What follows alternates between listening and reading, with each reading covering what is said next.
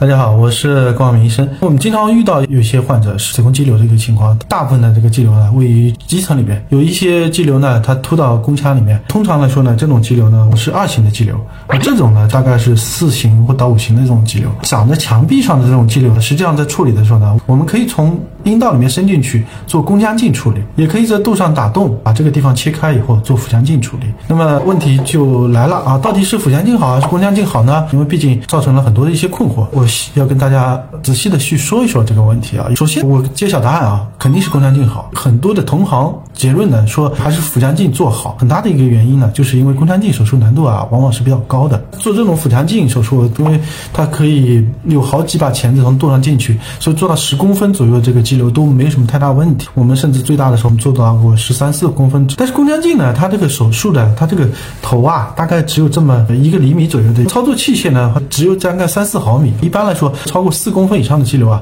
做宫腔镜手术的难度就非常高了。宫腔镜手术呢是要盆宫的，往宫腔里面注水，所以其中一个宫腔镜的一个风险呢，就是引起水中毒的风险。而且这种风险呢，如果你处理不好的话，甚至有可能会让这个病人造成麻醉难以托管，甚至说水中负荷过多，引起生命的这种危险啊。全国呢每年大概因为水负荷过多，或者是气体栓塞等等这些并发症啊，造成病人的风险啊，甚至死亡这种情况时有发生。腹腔镜的情况呢，相对来说呢，这方面的问题没有啊。但是对于黏膜下肌瘤，或者说壁间肌瘤不很突到黏膜下这种情况，我们又称之为二型肌瘤啊。那二型肌瘤，我们做了宫腔镜，怀孕呢，一般来说呢。术后只要三个月备孕就可以了，而腹腔镜的话，一般需要六到十二个月，甚至有些医生会让病人避孕到两年左右。这里面呢涉及到我们叫骨子宫和新子宫的一个理论，就是说子宫的里边那层啊，它是一个骨子宫，受损伤了以后呢，一般来说呢，非常的这个容易愈合，而外面那一层子宫呢，其实是新子宫，它长完了以后呢，有伤疤了之后呢，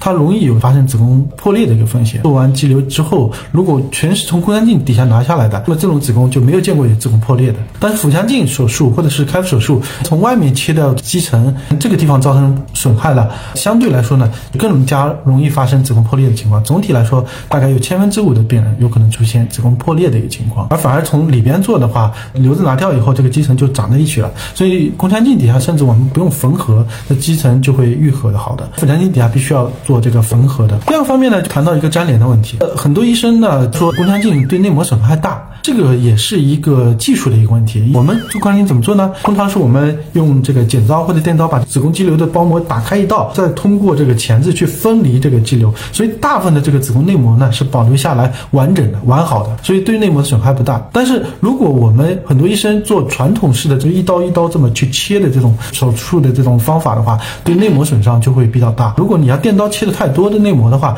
就容易造成这个内膜的缺损或者宫腔的粘连。而腹腔镜呢，其实也会存在。的一个粘连的问题，它是跟外面的肠管啊、网膜这些粘连。宫腔镜大概不会有这种问题。从啊损伤那个程度来说呢，宫腔镜绝对是一个比腹腔镜微创程度要轻得多的一个手术。宫腔镜病人呢，一般是没有太多的痛苦，恢复也会比较快。而腹腔镜的话，做完手术以后会有欺腹的反应啊，疼痛的这种尖锐程度啊，往往会比那个要严重的啊。但凡这个病人能做。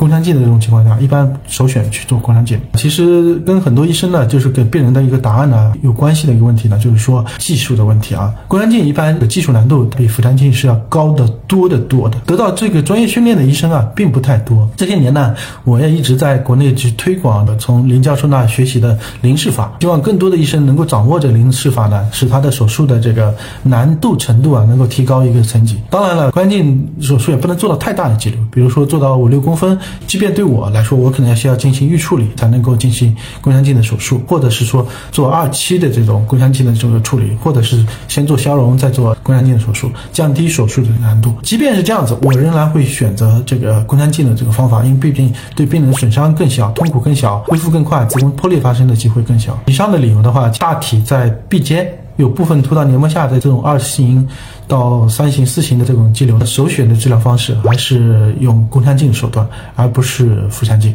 我是关明生，我们是专注于子宫肌瘤微物创治疗的一个团队，感谢关注。